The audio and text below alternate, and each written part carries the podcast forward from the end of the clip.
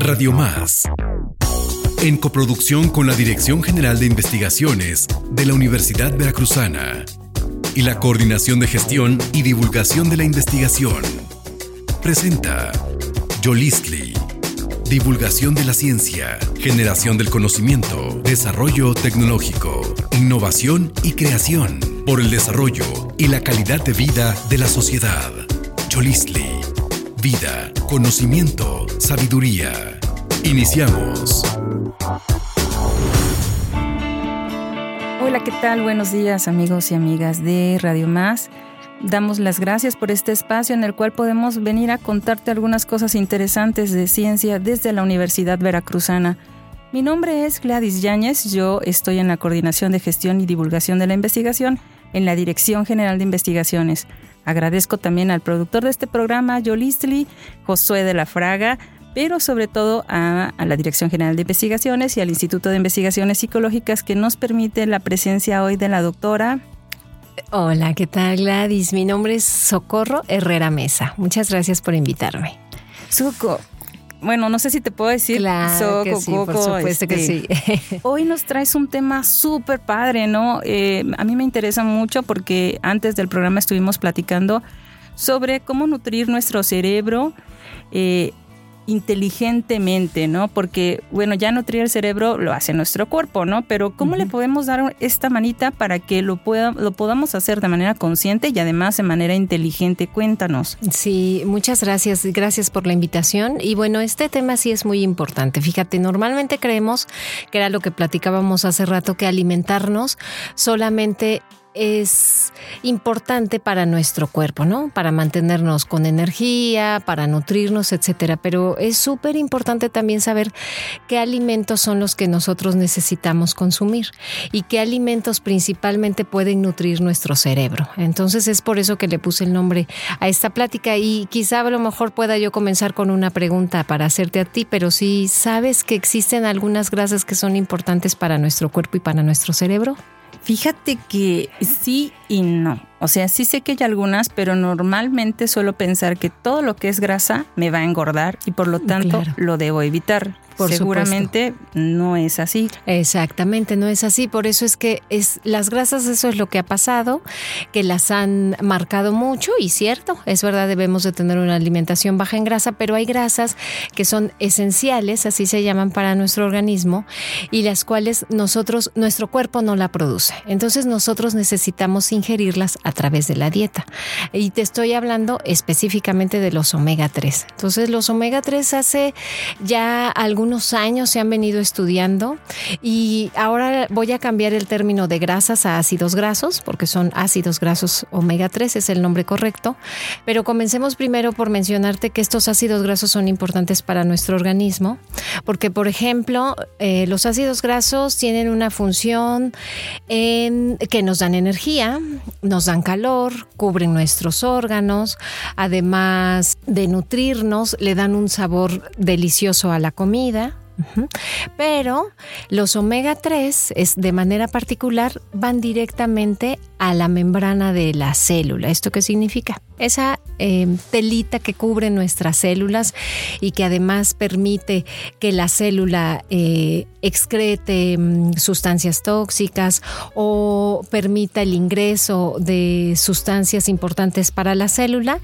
las grasas justamente permiten que esa membrana se haga eh, permeable o no, o se haga resistente. Entonces estos omega 3 van directamente ahí y van directo a nuestras neuronas principalmente. ¿Por qué importante que esta membrana se mantenga así como permeable o semipermeable? Uh porque si no es así, entonces lo que pasaría es que permitiríamos la entrada de la célula de compuestos tóxicos o de compuestos oxidados que todo el tiempo se generan en nuestro organismo.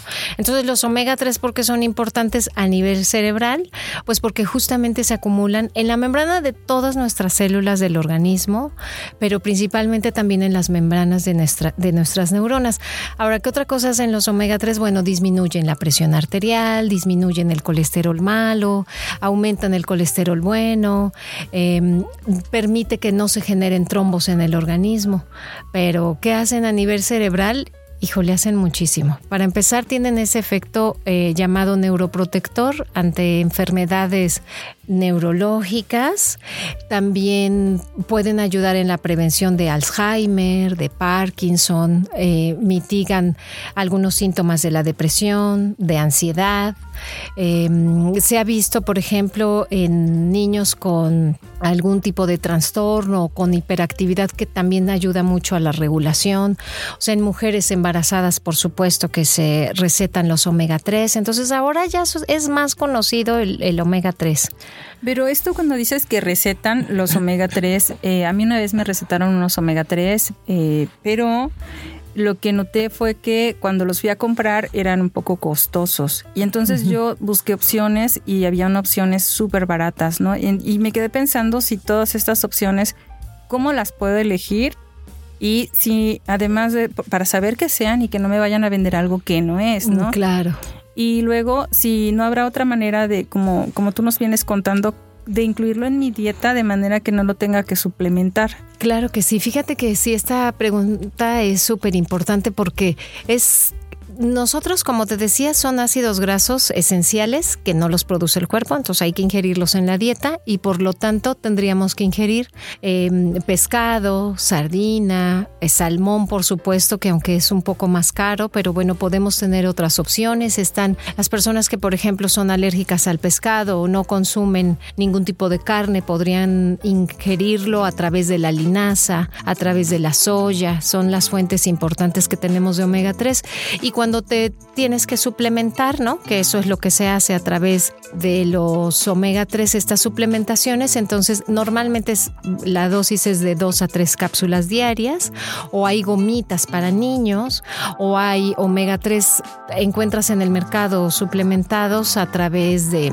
que vienen derivados de salmón, de aceite de salmón, o algunos que vienen de productos naturales como de linaza, que era lo que te decía, o también a través de eh, el consumo de algunas algas marinas que también ya, ya comienzan a vender o vienen estos suplementos así. Entonces, si sí podemos ingerirlo a través de la dieta, eh, necesitamos tener una alimentación muy balanceada que desafortunadamente en nuestro país no la tenemos. Sí, ese es el problema, ¿no? Pero igual también si en casita quieren eh, suplementarse con, con omega 3, pues tienen que tener cuidado con los, con los suplementos que eligen, pero también pueden incluir en su dieta, entiendo, la linaza, así como, o sea, que creo que se compran en, este, en las semilleras y no es de alto costo. ¿no? no, no es cara. Si preparas una ensalada, por ejemplo, comes eh, algún pan que contenga linaza o algunos granos, no nueces, también contienen omega 3. Entonces hay una lista muy amplia de alimentos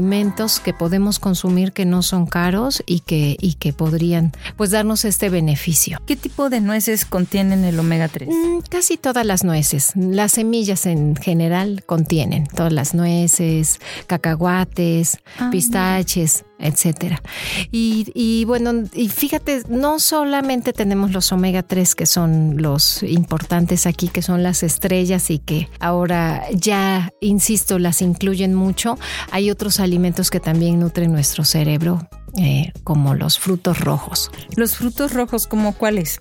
Fíjate que estos son bien importantes. Todos los frutos rojos, los frutos o las verduras rojas, púrpuras o moradas, contienen unas sustancias que se llaman antocianinas.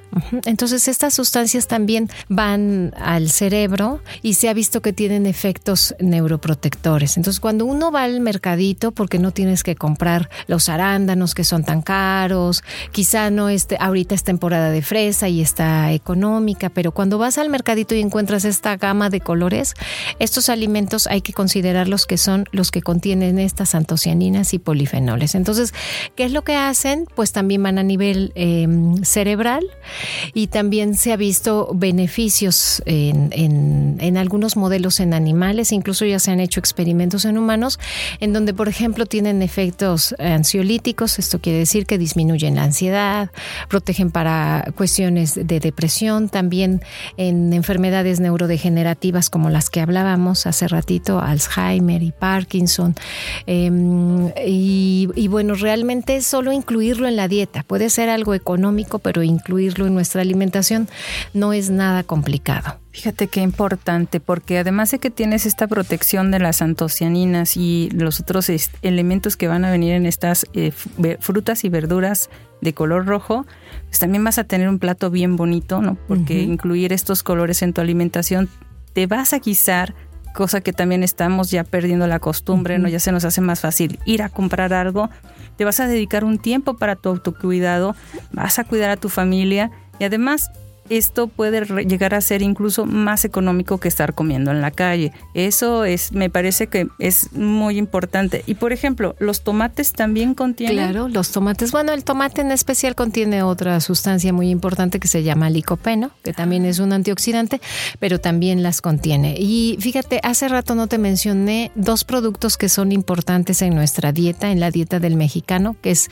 el maíz azul o maíz morado, que también este, lo vemos mucho en el mercado cuando vamos con las marchantas y vemos esa tortilla azul. Y el frijol también contiene, entre otros compuestos, pues, pero estamos hablando específicamente de polifenoles y antocianinas, están en esa gama de colores. Entonces, eh, bastará con regresar a nuestras raíces y volver a consumir nuevamente maíz. Normalmente eh, nos han insistido tanto en consumir otro tipo de productos ultraprocesados principalmente o consumir pan que hemos dejado de comer tortillas, ya no queremos comer frijoles, ¿no? Y todo esto forma parte de lo que ahora se conoce como la dieta de la milpa, que es consumir estos productos más calabacita, más eh, todos nuestros productos propios de la región. No, pues está súper padre. Entonces espero que todos y todas quienes nos están escuchando se vayan a hacer unas enchiladitas con este rellenitas de, de, algo y que, bueno, utilicen maíz azul en sus tortillas, que además es precioso. Se hagan su ensaladita de tomate, le rocíen un poquito de linaza y se hagan ahí una agüita de chía para completar y buen provecho.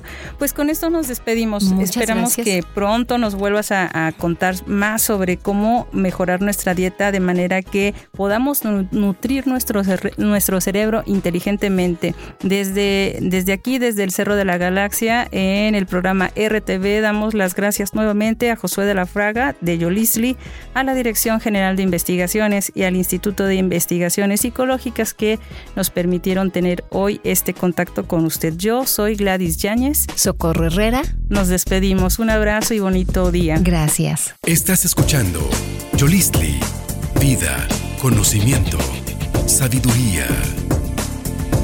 Yolistli. Hola, ¿qué tal amigos y amigas de Radio Más? Les saludamos con mucho gusto nuevamente. Agradecemos a a Radio Más y al programa Yolistli, este su programa, al, al productor Josué de la Fraga y sobre todo a ti que nos estás escuchando en cualquiera de los 212 municipios de este gran territorio o hasta donde llega la señal de Radio Más. Yo soy Gladys Yáñez, soy coordinadora de gestión y divulgación de la investigación en la Dirección General de Investigaciones de la Universidad Veracruzana. Y hoy tengo una invitada de lujo que ha cruzado el país para venir hasta acá. Se trata de, dinos tu nombre. Hola, buenos días. Soy Leslie Elibetzey Reyes Rosales. Pues vengo de, de, algo lejitos de aquí. Y bueno, pues muchas gracias por la invitación, gracias por atenderme aquí y gracias a todos los que nos están escuchando. Leslie estudia en la Facultad de Medicina de la región Poza Rica de la Universidad Veracruzana. Cuéntanos un poco de tu facultad, cómo está, dónde es, cómo ingresaste. Pues bien, yo como lo dijo, estudio en la Facultad de Medicina de la Universidad Veracruzana y está en Poza Rica. Pues inicialmente yo no planeaba estudiar mi, toda mi carrera, porque pues bien es algo larga, no planeaba estar todo el tiempo en Poza Rica. Mm, yo resido eh, en, Oaxaca, entonces toda mi familia está allí. Inicialmente yo pensaba, eh, nada más voy a ir un semestre a Poza Rica y posteriormente voy a bajar a Mina. Me parece que ahí está otra de las facultades de, de medicina pero pues hice amigos en, en Poza Rica, me pareció muy bonito Poza Rica, por cierto, por ahí visítenla, muchos lugares turísticos y bonitos por allá también. Me pareció bonito, mm, hice amistades eh, y ya no quise, ya no quise volver. Y pues la Universidad Veracruzana, la verdad es que me lo dio todo, me dio todo por allá y decidí quedarme por allá. Entonces, ahorita estoy residiendo en Poza Rica, tiene su casita por allá. Gracias. Este, y es una facultad, la verdad, mm, aunque pequeña, muy bien estructurada. Eh, los maestros, los doctores son de primera calidad todos, la verdad. Un, grandes doctores, grandes personas. Eh, y sin lugar a dudas, cualquiera que ha estado por allá eh, sabe de ello. Fíjate, me causa mucha alegría ver que nuestros estudiantes se muestran así como, como lo haces ahora, tan agradecidos con la plantilla docente, ¿no? Eso quiere decir que pues, aunque estamos lejos, eh, están también allá haciendo las cosas este, de, de manera que están creando arraigo en los estudiantes y sobre todo en esta carrera tan importante que es la medicina. ¿Cuántos semestres son de medicina, Leslie? Pues en sí, en sí, en la universidad pasamos 10 semestres, pero después tenemos que hacer dos semestres más, que es el año de internado, y dos semestres más, que es el año de servicio. Entonces, en total eh, son 14, pero eh, pues en la escuela como tal pasamos 10. 10 semestres, o sea, estos son 5 años. Sí, es sí, un sí. montón de tiempo. Ya, ya casi, ya casi. Oye, cuéntame, ¿qué, ¿qué andas haciendo por aquí? Ahorita est- estamos en el Cerro de la Galaxia, en las instalaciones de Radio Más, y eso es porque tú andas por aquí en, en Jalapa. Cuéntanos, ¿qué, ¿qué andas haciendo? ¿Qué te trajo por aquí? Ah, pues bien, miren, eh, cuando se abrió la convocatoria para poder hacer una estancia de investigación, a mí me llamó mucho la atención.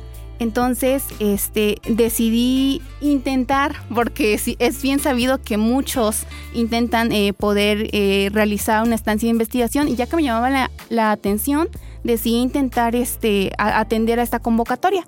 Entonces, eh, un tema que a mí en lo particular me llamó mucho la atención. De paso, un agradecimiento enorme a mi investigadora que tuvo la generosidad de aceptarme, la doctora María Leonor López Meraz. Un agradecimiento y un saludito también a ella, eh, quien me aceptó en la investigación. Estamos en este momento en el Instituto de Ciencias Cerebra de Investigaciones Cerebrales, donde estamos estudiando, pues más que nada el tema general sobre la epilepsia. Órale, la epilepsia es un tema súper interesante, ¿no? Y hasta ahorita, ¿qué nos puedes contar de esta investigación de la epilepsia, de la epilepsia, de cómo se vive? ¿Qué crees que es más importante que la gente sepa sobre esto? Pues creo que primero que nada es que cuando hablamos de epilepsia es un tema sumamente enorme. Ayer, me parece, antier nos decía la doctora, es como la madre de todas las enfermedades neurológicas. Es un tema padrísimo y muy, muy, muy extensivo. Si yo pudiera resumir en algo muy, muy importante que quisiera que todos supieran, es que la epilepsia no se cura, pero se puede controlar. Otra, hace ya bastantes años, de hecho el artículo de investigación que estoy haciendo en este momento eh, lo, lo estoy eh, dirigiendo a este punto. Hace ya mm, varios años, en una ocasión, este, están, yo estaba esperando el, un, un autobús cuando de repente vi que un hombre cayó al suelo y empezó a convulsionar. En ese entonces yo no estudiaba medicina, tenía quizá unos 12 años, 11 años. Este, cuando el hombre cae, comienza a convulsionar, eh, de inmediato las personas que estaban alrededor, en vez de ayudar, eh, comenzaron a, a alejarse. Se asustaron. Se asustaron, exacto. Porque ver a una persona convulsionar a veces puede ser una impresión bastante grande en aquellos que no conocen sobre el tema. Eh, el hombre ya era mayor, entonces la persona que venía con él le asistió, le ayudó y como la convulsión no pasó, eh, posteriormente tuvieron que llevarlo a, a- urgencias. Entonces toda esta crisis no, no culminó. Algo que me llamó la atención y es precisamente de algo que relataba yo en mi artículo es que cuando sucedió todo esto, al final un pequeño le preguntó a su mamá, oye mami, ¿y este, eh, es- esta enfermedad que tiene el señor es contagiosa? Y, la mamá le dijo, pues no lo sé, pero probablemente lo sea, entonces es mejor eh, tomar nuestra distancia, es mejor alejarnos. En ese momento yo tampoco sabía qué enfermedad tenía y seguramente muchos allí tampoco lo sabían, porque la epilepsia aún en la actualidad sigue siendo un tema que para muchos ha sido un tabú todavía, todavía no ha sido algo que ah, se ha expandido por completo, todavía no ha sido un tema que, Que se ah, conozca, que se ¿no? conozca, exacto. Entonces, creo que el conocimiento general de la enfermedad, saber qué es, saber que no es contagiosa, saber que eh, en sí la epilepsia como tal no se, eh, no es como tal hereditaria, pero sí ah, tiene muchos componentes genéticos que igual voy a estar relatando en, mi, en mi artículo de divulgación.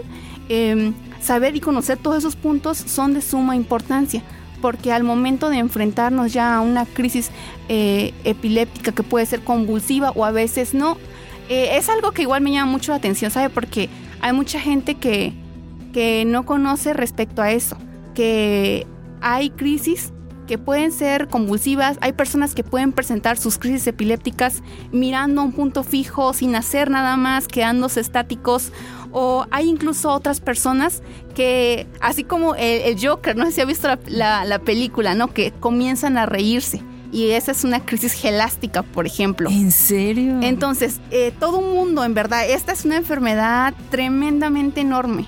Tremendamente enorme con una fisiopatología padrísima por detrás. Que igual y en otro momento, con más tiempo, porque en verdad es grandísimo todo esto. Oye, pero solamente para aclarar este punto, entonces, ¿la epilepsia es contagiosa? No, no, no, no, no, no, no, no es contagiosa, para nada. Eso es algo que una vez, es una enfermedad que una vez que se ha manifestado, se puede controlar, pero no se puede pasar. Eh, supongamos que yo tuviera una crisis y, y la presento en este momento, no, no la podemos, no se puede contagiar entre personas, vaya. Y es algo que sí es bien importante igual conocer porque en ocasiones eh, las personas alrededor a veces tienden a no apoyar a quien está teniendo una crisis por este motivo, por este, por este miedo que se puede, que se puede presentar. ¿Qué debemos hacer si de repente alguien se tira al piso y nosotros este, estamos viendo que no está consciente y que está incluso con riesgo de golpearse contra las cosas, ¿no? Este, ¿Qué podemos hacer? Ese es otro punto bien, bien importante, bien, bien importante saber qué hacer. Es que, como lo decía, las crisis pueden ser eh, motoras o en este caso puede haber movimiento o puede no haber movimiento. Dependiendo qué tipo de crisis tenga la persona, es eh, la acción que debemos tomar. Eh, la que es una de las crisis más peligrosas, por así decirlo, es eh, esas crisis tónico-clónicas, así son llamadas. Es en donde vemos que hay mucho movimiento, quizá hay este movimiento de manos, pueden sacar la lengua, pueden apretar, pueden apretar los ojos, incluso o a veces incluso pueden morder la lengua. ¿Qué hacer entonces en este caso? Pues lo que se debe hacer de, inicio es uno, preservar la calma. Dos, hacerle saber a la persona que está con, se está con esa persona, ¿no? Tres, si la persona cae al suelo eh, e incluso si está parada, es preferible eh, posicionarla en, en decúbito, o sea, que, que se acueste. Darle una vuelta, darle media vuelta de forma que su cuerpo quede de lado la cabeza debe quedar de lado, nada de meter la, la, mano a la boca porque en ocasiones se hace eso de que, para que no se ahogue voy a meter el, dedito en la lengua. No, nada de eso porque tiene mucha fuerza, las mordidas que pueden presentar. Entonces, mantenemos la vía respiratoria, la naricita a cierto nivel para que la persona pueda respirar y esperamos. En ocasiones termina solo así y si no termina tras unos 5 minutos o vemos 3 minutos que no ha terminado aún, ahí es necesario llamar al 911. Ah, perfecto. Pues ya sabe, este querido y querida radio escucha, eh, si, si te toca, esperemos que no, pero si te toca ya sabes qué hacer, llama al 911 si ves que eso se prolonga, traten de asistir, esto no es contagioso y es importante que nos solidaricemos con, las personas y eh, hoy por ti, mañana por mí. Pues Leslie, qué orgullo estar contigo, este pronto vas a ser médica, este, vas a tener pacientes, también te vas a dedicar a la investigación, vas a concluir estancia y por lo mientras pues nuevamente agradecer al Instituto de Investigaciones Cerebrales que te está recibiendo en esta estancia de investigación a la doctora López Meraz y por supuesto este pues puedes mandar saludos a quien quieras. Ay, pues muchas gracias. Ay, pues un saludito a todos mis amigos por ahí que también están en esta en esta estancia, a, mi coordinadora,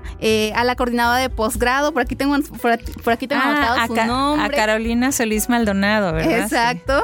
También a a, la doctora que me recibió amablemente, la doctora María Leonor López Meraz, a Brenda por ahí también que ha estado, que está en, el doctorado. A Valeria, a Osvaldo. Ay, es que de verdad que son tantas personas que a, han... A todo Poza Rica. Sí. Pues muchas gracias, nos despedimos de ustedes, damos nuevamente las gracias al programa Radio Más, a su productor Josué de la Fraga, a este programa Yolisli, a la Dirección General de Investigaciones. Yo les recuerdo, soy Gladys Yáñez y es un gusto estar con ustedes. Hasta la próxima. Hasta la próxima. Radio Más, en coproducción con la Dirección General de Investigaciones de la Universidad Veracruzana y la Coordinación de Gestión y Divulgación de la Investigación, presentó Yolistli. Divulgación de la ciencia, generación del conocimiento, desarrollo tecnológico, innovación y creación, por el desarrollo y la calidad de vida de la sociedad. Yolistli. Vida, conocimiento, sabiduría. Yolistli.